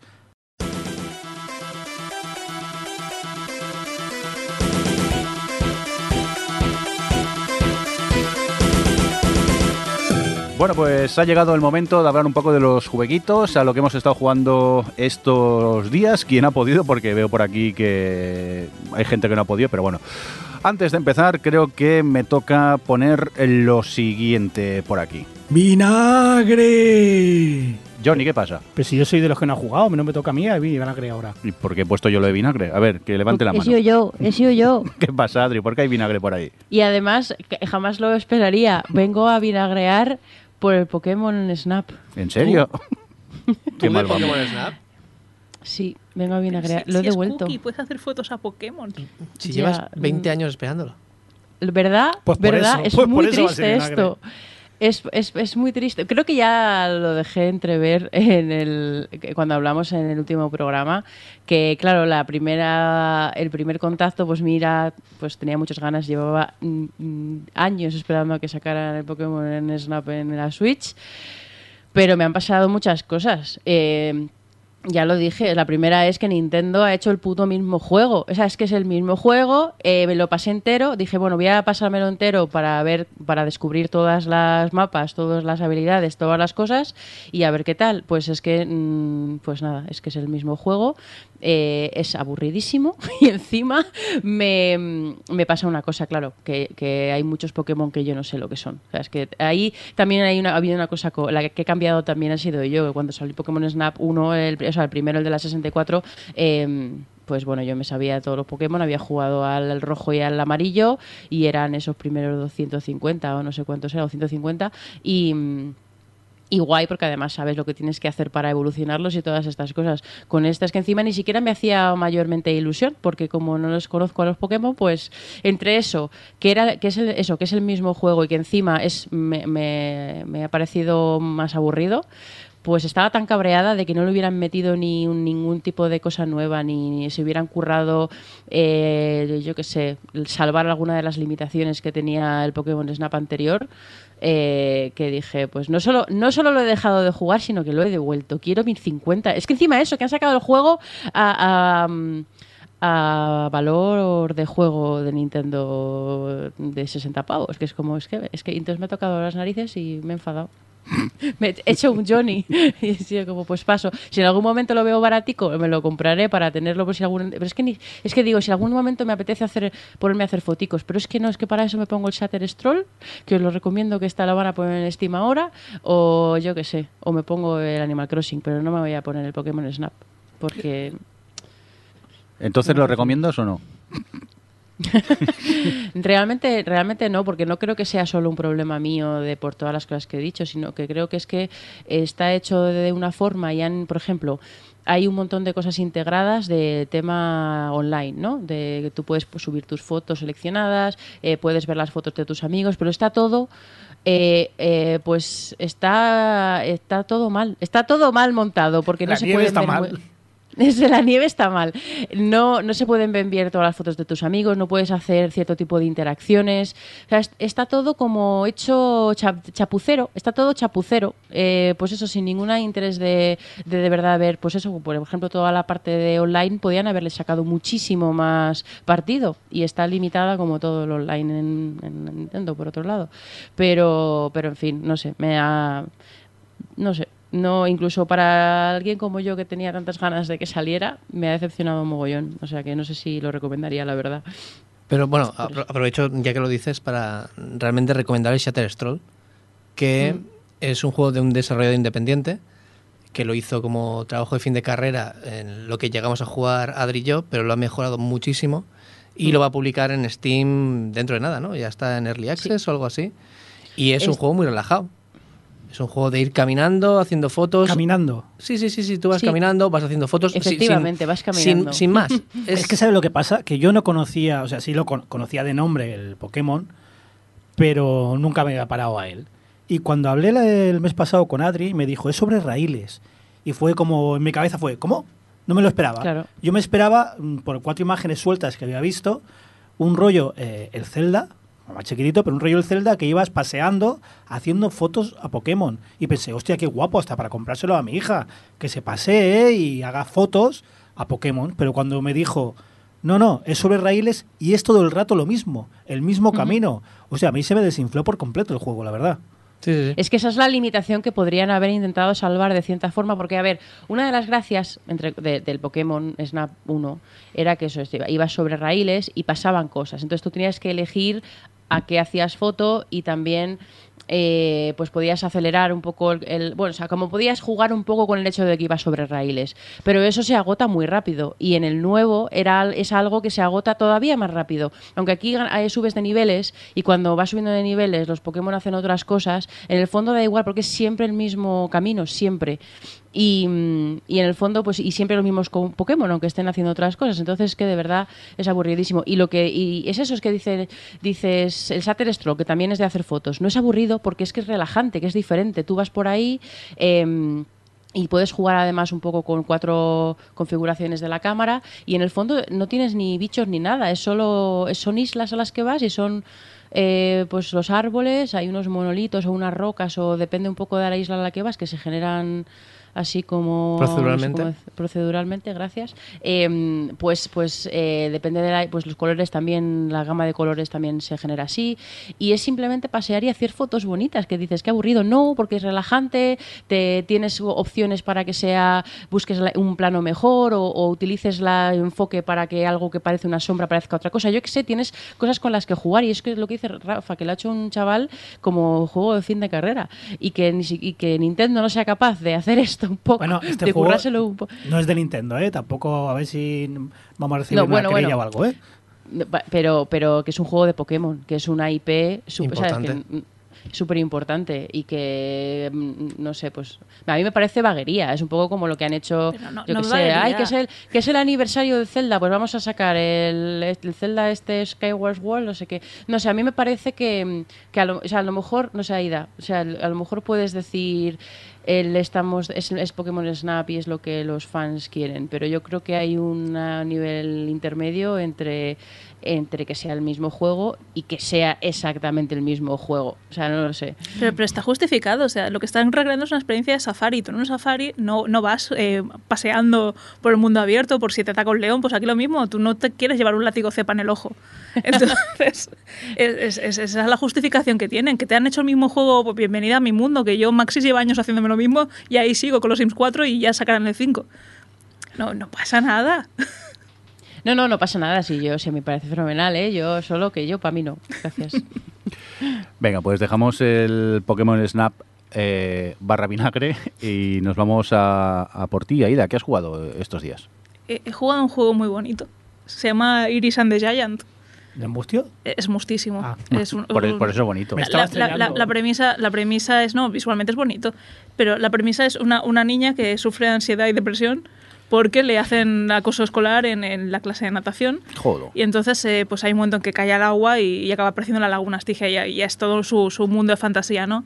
Es una niña que es eso, que, que está bastante mal por, por bullying eh, y lo vas descubriendo a medida que vas consiguiendo recuerdos suyos, flashbacks que tiene, de pues eso, que en casa no habla nunca, los padres están preocupados y luego vas viendo escenas de- del acoso que sufre en el colegio.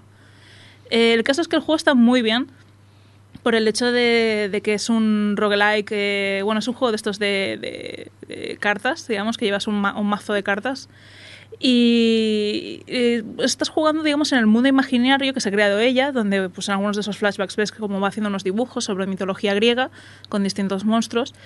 Y el juego en sí es una partida que vas haciendo en un distinto camino, que al ser roguelike, pues eso, los eh, enemigos se van apareciendo de forma distinta, son, vas teniendo combates por turnos, y entonces tú tienes un mazo de cartas inicial, donde me parece que solo tienes hachas y espadas, que atacan, pues en el hacha te ataca toda la primera línea de enemigos, en la espada solo a un enemigo en concreto, y vas consiguiendo otras cartas, pues que te hacen defensa, que tienes otros tipos de ataques, Y es como todo el mundo imaginario que se ha ido creando ella, en el cual pues puedes ir encontrando distintos retos y distintos eh, eh, pues esos recuerdos hasta que llegas a un eh, gigante que es el, el, que te ayuda un poco a salir de, de, ese, de ese, mundo, eh, bueno, de frustración y, y, soledad, es decir, en que se ha ido metiendo ella. El juego está muy bien.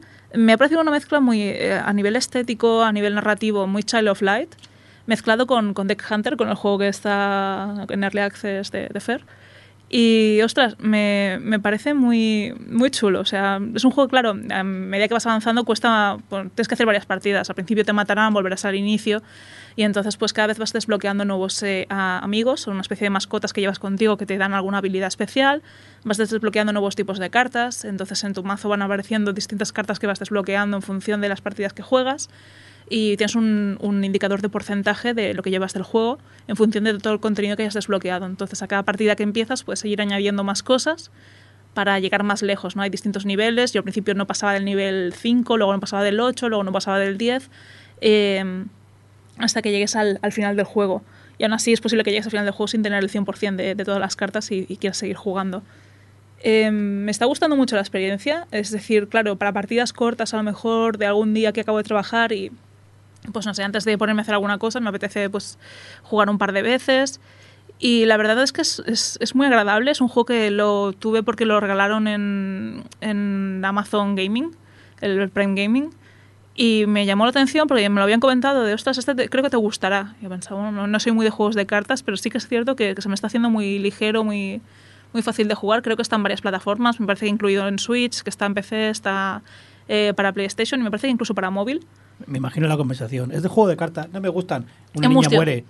En mustio. Sí, sí, no, me lo, me lo, plantearon ya como mustio y dije, oh, vamos a ver. Total, está gratis, ¿qué, ¿qué, puedo perder? Y no, no, o sea, genial. La verdad es que la experiencia me, me está gustando mucho. Y, y, es eso, no, nunca he sido muy de, de juegos así con, con, cartas y tal. Y me está, me está pareciendo muy interesante la propuesta. Así que, bueno, lo, lo he jugado muchísimas horas ya. Y no tengo 100% aún, pero sí que, que lo estoy disfrutando a tope. Pues recordemos este Iris and the Giant, que encima, eh, si lo regalaron en, en, Amazon Prime, seguro lo tenemos todos y no lo sabemos Puede tampoco. ser, puede ser. Porque No, yo voy aceptando no, a todo. Sí, sí, sí. Ahí sí, sí. hay que aceptar, recordar, Amazon hay que, acep- hay que Solicitar reclamar. juego. Sí, sí. Solicitar reclamar juego. juegos, porque si no eh, desaparecen. Que con la tontería siempre digo lo mismo. Todos nos olvidamos de Amazon Prime y ojo que 5 o 6 juegos al mes Yo no sé cuántos juegos tengo ya y de alguna Amazon vez Prime, pelotazos. eh, que hace poco regalaron el Blasphemous. Hmm. Cuidado, cuidado. Pues yo no me acuerdo nunca de darle a eso, la verdad. Pero en Twitch, cuando estás en Twitch, Sí. no, no abres ahí, vas. Cuando estás viendo a Rafa, no desplegas ahí, vas reclamando juego. yo lo No, hago. de hecho, cu- cuando hablo, sirve. cuando hablo Twitch es cuando me acuerdo de, de- de- de meter el- lo de la suscripción de Prime a alguno de los que sigo, pero del otro no me acuerdo nunca, la verdad. Hobby truco. Hay una aplicación, creo que se llama Amazon Games, que eh, la enlazas con tu cuenta de Twitch y ahí te van saliendo otros jueguicos para instalar y jugar. Es como, como Steam, pero de Amazon. Sí, es de hecho en la que ejecuto el, el Iris and the Giant para poder Es jugarlo. que, claro, vosotros jugáis en el, en el ordenador, lo tenéis más presente. No, no, no, no. Nosotros com- compramos en el ordenador, pero jugar ya sí eso. Ahí están, algún día. Oye, por cierto, hablando de Twitch, vamos a hablar de uno de los juegos más adictivos del momento, el juego de moda. El juego que cada vez que hay una partida yo me lanzo como loco para participar, en el que incluso gané una vez. y estamos hablando de, Rafa, que te has montado un juego en Twitch llamado Canicas. Sí, Y- la- de hecho el nombre completo es Las Canicas Sí. de Rafa. Bueno, ¿vale? O y- sea, Canica, Es un eufemismo de algo. Las Canicas de Rafa. Técnicamente no te lo has montado porque realmente lo sigues montando cada día, como quien dice. Vas Sí. añadiendo cositas y eso. Cuéntanos. Hice hace un- unos cuantos meses hice un experimento porque eh, muchos streamers tienen un juego que se llama Marvel's on Stream, que es un juego que bueno, realmente no es un juego, es una especie de eh, experiencia interactiva que puede hacer la gente del canal de Twitch, en el cual si tú escribes exclamación algo, exclamación play o exclamación Marvels o exclamación lo que sea, eh, en la pantalla del streamer aparece una canica, ¿vale? Aparece una esfera. Y cuando hay suficientes, pues empieza una carrera de canicas, la cual pues caen todas las canicas por pura física, por la física del motor que sea, y pues van haciendo recorridos. Las canicas, como suelen ser muchas, pues chocan entre sí, caen fuera del escenario y demás. Y la idea, la, la única gracia que tiene es ver al streamer pues que, que se emociona eh, eh, narrando lo que va ocurriendo, de, simplemente de unas canicas, sin más, que, que, que ya vuelvo a decir, es pura física. Eh, no hay interacción, no puedes hacer prácticamente nada. Y ver quién gana y en qué posición quedas. Esta es la única gracia que tiene este tipo de juegos. Mejor juego del mundo. Exactamente, que no tienes que hacer nada más. Y la cuestión es que sí que es verdad que este, este juego o estas versiones de este juego que, que hay por Twitch eh, tienen pequeños comandos, ¿no? Como exclamación, eh, dash o acelerar o lo que sea, para intentar ganar un poquito más, ¿no? Y, pero a mí me parecía eso un poco aburrido, sinceramente, el, que simplemente pues la gente estuviera pues nada más pudiera acelerar un poco porque siendo muchos no te ves en la partida. Cuando hay cientos de canicas no, no te ves, no te- es imposible verte, tu nombre no destaca de ninguna manera. Y lo haces por hacer, o sea, tú pones algo por hacer. Entonces se me ocurrió hacer mi propia versión. Una versión así que, que todos mis suscriptores, eh, perdón, todos mis suscriptores pueden acceder a ellos si quieren, utilizar en sus canales que entre otras cosas, pues por ejemplo hay comandos como el comando el comando tugurdu, el comando tugurdu, Ahí no he llegado yo todavía. pues el comando tugurdu te hace muy grande, te hace como una canica pues eh, seis veces más grande, que no sirve para nada, pero pero de Para, repente caerte, ves- destruyes para que te caigas más fácil. Exacto, te caes más fácil, pero además tiras a los demás. Como te haces grande, de repente a todos los que están a tu alrededor, pues, pues los empujas hacia afuera, te, ves tu canica y es, son unas risas. La verdad es que es muy divertido. Hay, otra, hay otro, otro comando que es canicace, que lo que haces es, es explotar y, y te llevas por el medio de todo el mundo. Joder a los demás. Cosas así. Una cosa, Rafa. eh, Y no, y no olvidemos que además Rafa eh, estuvo un día modelando lo que el- los suscriptores querían y no son canicas. Eh, Hay un Por aguacate. ejemplo, son, mi petición fue- hay una vaquita, pero es que hay un croissant, el huevo frito me hace muchísima gracia. Un plátano. Hay un, un plátano, un, un plátano eh, además sin smoking. Sí, Eh, un plátano desnudo. Un, un Rafa. Sí, Nunca eso- he visto eso- un, un, un Rafa Tugurdu. Eh, pues, eh, pues el tema es que eh, los, los- mis seguidores pues me han, han hecho algunos modelos para mí, han- me, han hecho, me han hecho a mí, me han hecho a mí, pero totalmente soy, soy yo, soy yo porque tengo esa forma ¿vale? de estrella de mar, pero, pero bueno, han hecho eso, han hecho algún personaje recurrente del canal y cosas así, y la verdad es que la gente se implica bastante. Pero de esto, Rafa, ¿qué, qué has hecho? ¿Has cogido el juego original y lo has traducido al español o has creado otro juego desde No, no, lo he cero? hecho desde cero. De hecho, en directo lo hice desde cero y voy añadiendo cosas desde cero. Y, y, y- y la gracia es que muchas veces eh, se me ocurre algo o alguien dice algo en el chat, y digo, espera, espera, espera, lo paro todo. Ya puedo estar, yo qué sé, haciendo lo más trascendente del universo, lo paro y me pongo a meterlo en el juego y me pongo a meter a nuevas funciones en el juego. Porque, ¿Y, mira, y eso cómo lo has hecho? ¿Con MSX Ba- Basic o algo? Sí, sí, sí, lo he hecho, lo he hecho con ceros y unos. no, lo he hecho con Godot. Lo utilizo la Vale. plataforma que enseño en Twitch y que- con lo que yo hago mis juegos es, es Godot, que es una plataforma libre y multiplataforma para poder hacer juegos. Pues yo que sepa que te tengo siempre de fondo en el stream. Solo oigo la palabra canicas y me vuelvo loco ya directamente. y a jugar. De- Debo decir que al principio de las canicas el objetivo era a ver quién gana, a ver qué tal, y yo ya estaba en plan de a ver si me despeño a la primera. Pues ahora ya veo que no soy la única que está buscando el morir, y entonces veo a la gente con el canicace, luego también se implementó al principio el agujero, que el agujero también tenía esta mecánica de dilatándose y contrayéndose, Sí, era muy escatológico todo, pero sí. y la gente se caía por el agujero, y entonces es como cada vez está poniendo más formas de morir fácilmente. Y la Y gente lo las estoy usa. disfrutando. Sí, sí, claro. O sea, yo pensaba que yo era la única enferma que jugaba esto para despeñarse la primera. Y no, no, veo que hay mucha gente que piensa como yo, que es en plan de voy a morir y a ver a quién arrastro conmigo.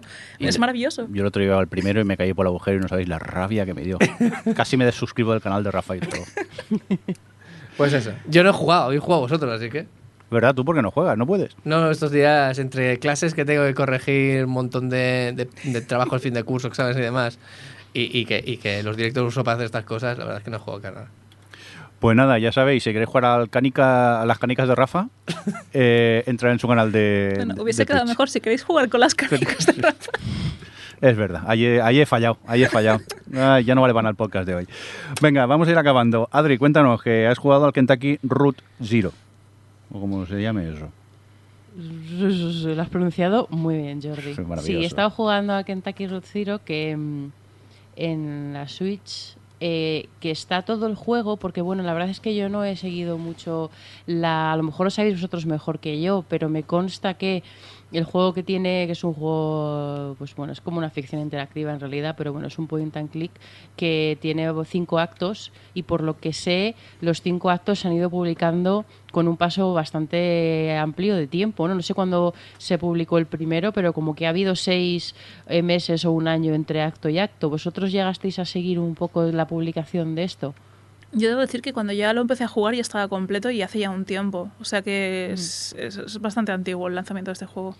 Sí, bueno, el acto 5, o sea, el último, el final creo que fue, que fue cuando yo me pispé de que existía el juego este, creo que fue como en otoño del año pasado, el último, creo, ¿eh? O sea, que ya hace tiempo. Pero el primero, la verdad es que no lo sé, creo que por lo menos seis o siete años. Yo siempre novedades, ya lo sabéis, porque el próximo podcast hablará del Bioshock 1. yo, yo a la última. Pues el, el Kentucky Road Zero, la verdad es que me ha gustado muchísimo. Em, es lo que decía, es como una ficción interactiva que tiene un, un puntito, un puntito, ahí no me sale, Twilight Zone o David Lynch. Es, es, es un point and click, pero lo que mola es que normalmente en este tipo de juegos eh, tú lo que haces es resolver puzzles para avanzar el juego pero aquí realmente no, todo lo haces para, para avanzar la historia e ir descubriendo la historia. No hay, no tienes inventario, no tienes este tipo de verbos, sino que eh, lo que haces es básicamente descubrir eh, pues eso, la historia y sobre todo influir en los diálogos. O sea, como que no eliges las acciones, pero eliges los comportamientos. Y, y es que mola mucho, porque es como si estuvieses em, como si estuvieses escribiendo tu propia obra de teatro, porque además el, pues al final es gente, te vas, vas eh, descubriendo los escenarios y vas encontrándote con gente y vas haciendo los diálogos. Pero claro, los diálogos no es tú eres el protagonista y puedes elegir entre tres opciones que escoge el protagonista. No, no, hay una conversación y tú eliges, te dan diferentes frases, diferentes ent- intervenciones que tienen las diferentes personas que están en esa conversación y tú eliges quién habla y hacia dónde lleva la conversación y cómo se siente ante la, lo que están hablando. O sea, es como, es súper curioso, la verdad. Me ha, me ha parecido, eh, no sé, ha sido una experiencia muy peculiar y luego además es, es muy autoconsciente de lo que está haciendo, ¿no? Entonces tiene como, esto está en los cinco actos, que son en cinco, no escenarios diferentes, pero bueno, como que como que plantean, bueno, sí vamos a llamarlo cinco escenarios diferentes, o situaciones diferentes, todo, yo creo que ocurre todo en todo en una noche, entonces bueno, pues vas vas empiezan en el atardecer y acaban el día y, tú vives toda la noche en estos diferentes escenarios con unos interludios. Y los propios interludios, que son eran como una especie de DLCs que iban saliendo cuando la cuando se estaba esperando a que saliese el siguiente acto, son como muy autoconscientes de esto que estoy diciendo, de que el propio juego sabe que estás está siendo bastante mm, meta en la forma que tienes de, de plantear la historia y de, y de evolucionar la historia y a los personajes. No sé, es como que es curioso porque, por ejemplo, pensaba en otros juegos que, que te dan muchas opciones de este rollo. El último que yo creo que he jugado así ha sido el Detroit, el Detroit Become Human este, que tenía muchas opciones, pero en el fondo se sentía súper, súper limitado. Y este, que en el fondo no es tan limitado, o sea, no es, o sea, es mucho más limitado, eh, tiene, a lo mejor tienes dos o tres respuestas por, por cada vez que, que te dan la opción. Eh, se siente muchísimo más libre porque realmente es eso, estás tú, la historia es la que es y sabes que cualquier cosa que contestes no va a cambiar la historia, pero al mismo tiempo sí, no lo es, es, es no sé, es muy raro. Es- eh, bueno, y luego al final eh, todo es un poco como historia así, porque todo ocurre en una zona muy rural de Kentucky y es, es todo muy anticapitalista, anticorporativista y todos son la gente que te vas encontrando. La verdad es que son, es mustio, es mustio, Aida, porque eh, te vas encontrando gente que son todo historias devastadoras, a gente que se ha muerto, eh, porque, o sea, por ejemplo, gente que, una, un- una tipa que perdió a sus padres en la mina, porque la mina, las bombas de agua iban con tokens y no tenían dinero para pagarse los tokens y murieron ahogados y cosas así, ¿no? Es todo como muy feliz. Eh, y, luego, pues toda la historia va un poco a cómo tú puedes pues vivir en esta en este mundo que vivimos y, y la comunidad como elemento de salvación y el último acto es súper precioso y mm, no sé, sí que es verdad que tengo que reconocer que el acto 4 creo que fue, pero bueno, por ahí cuando estaba ya a punto de llegar al final se me hizo un pelín largo porque al final llega un punto en el que ya no está innovando tanto en las formas de jugar, con, porque no quiero tampoco spoiler a nadie, pero em, todas estas cosas que hace para, para explorar con la narrativa y con tu interactividad y cómo tú vas decidiendo la historia, hay un montón de, de ideas súper chulas y, mm, y, y como que lo plantean desde diferentes prismas, desde diferentes formas de interactuar, o sea que innovan todo el rato, pero llega un punto en el que ya no, y en el que ya sabes lo que hay y además los personajes, o sea, es un juego de leer mucho, es leer, leer, leer, leer todo el rato. Y, mm, y a no ser que te interesen mucho los personajes, que me pasaba a mí con algunos en concreto, y además, de hecho, siempre que me tocaban elecciones, siempre elegía los personajes que más me gustaban, obviamente, es que es como parte de la gracia, pero llega un punto en el que es como ya sé lo, que estás haciendo, ya lo he pillado, eh, y, quería como ir al siguiente acto, y sí que tuve un momento valle en el que se me estaba haciendo un pelín largo, pero enseguida cuando llegó el acto- el acto 5, la verdad es que, que, me, que me encantó. No sé, a mí me, me- me planteaba mucho jugando a este juego, ¿cuál es el cuál es el papel que tengo yo en este juego, ¿no? Con este, con estos clics que hago y, el cómo estoy creando yo el lore de- de- del pasado de los personajes y de, de todas las cosas que le están pasando, cómo les, les afectan, no sé, me ha lo que sí que es cierto que para cómo soy yo, que ya sabéis que soy muy sentida, eh, es un juego que me ha gustado más en lo, como en lo conceptual y lo intelectual que en lo emocional. O sea, no me ha llegado, salvo el último acto a lo mejor que me pareció como muy bonito y, cal, y tal, pero no me no he conectado tantísimo con la historia como un juego de estos normalmente conecto, que me ha dado un poco de pena. Pero, pero bueno, me ha parecido, me ha parecido muy guay y y yo lo recomiendo, la verdad, sabiendo el tipo de juego que es, ¿vale? No creo que sea que a todo el mundo le guste este tipo de juego, sabed que vais a pasar el 90% del juego leyendo, pero, pero me ha parecido muy curioso y muy interesante. Tú, Aida, lo habías empezado, ¿no? Sí, lo dejé a medias, pero sí que es cierto que le recuerdo lo, lo- que comentas, de que te da la sensación como que tienes muchas más opciones de lo que suelen ser en estos juegos. Sí que es cierto, por ejemplo, Detroit Become Human no, no me daba la sensación de que hubiese, o sea, que estuviese tomando decisiones tan importantes hasta que empecé a comparar mi partida con otra gente. Que entonces sí que ahí vi unas diferencias bastante grandes de argumento. Y eso, quizá hay juegos en que, por ejemplo, los de David Cage les, les, les beneficia eso, el, comparar tu, avance, tu progreso con el de otra gente. Pero en este juego sí que es cierto que cuando lo estás jugando te da la sensación como que lo que estás haciendo es más relevante, como que hay cambios argumentales mucho más grandes de lo, dentro de lo que se le suele ver las costuras a estos juegos. Y es que lo tengo pendiente, supongo que fue una época de estas que me petaría el ordenador y lo dejé a medias, pero pues supongo que lo retomaré de cero para poder refrescar la historia y acabármelo. Yo a, a veces lo estaba jugando y pensaba, había veces que sí que pensaba, jolly, me gustaría ver qué pasa si no voy por este, no, o sea, no le doy tanto protagonismo a estos personajes, por ejemplo, en mis decisiones. Eh, pero sí que es verdad que yo creo que a lo mejor precisamente jugado a lo largo del tiempo, cuando iban soltando los actos entre seis meses en seis, en seis meses, a lo mejor sí que te daba para, para volver sobre tus pasos y, y mirar otras partes de la historia. Y, pero en cambio, claro, yo como lo estaba jugando todo seguido y ya, eh, que a lo mejor esta sensación de pesadez también que me ha dado a mí no me habría dado si lo hubiese jugado como, como ellos lo iban lanzando, no lo sé. Pero, pero bueno, en fin, no sé, a lo mejor en algún momento eh, repito para ver, para ir con otros personajes y, y por- a ver por dónde va la historia. Bueno, por dónde va la historia, porque luego al final la historia acaba toda al mismo punto, pero, pero por dónde van esos personajes. Adri, recuérdanos el título del juego. Kentucky Route Zero. Zero. Por cierto, eh, recordar que eh, si se os olvida el nombre o no os acordáis de qué juego estamos hablando, tanto en el blog, en el post tenéis los títulos de los juegos de los que hemos hablado y también si tenéis un podcatcher de esos, un reproductor de podcast que te lea los capítulos, también aparecen allí el juego el que estamos comentando en, en todo momento. Dicho esto, nos vamos, que ya va siendo hora. Que hay Hala, hambre. Pues sí, Johnny, adiós. Adiós. Aida, adiós. Adiós. Rafa, A comer. a comer. Adri, adiós. Adiós, acordaros de mí, tomarme una patata frita en mi honor. Venga, va, haremos el esfuerzo. Y un cordial saludo también de quien nos acompañó con vosotros, el señor Mirindo. Hasta luego. Adiós. Adiós.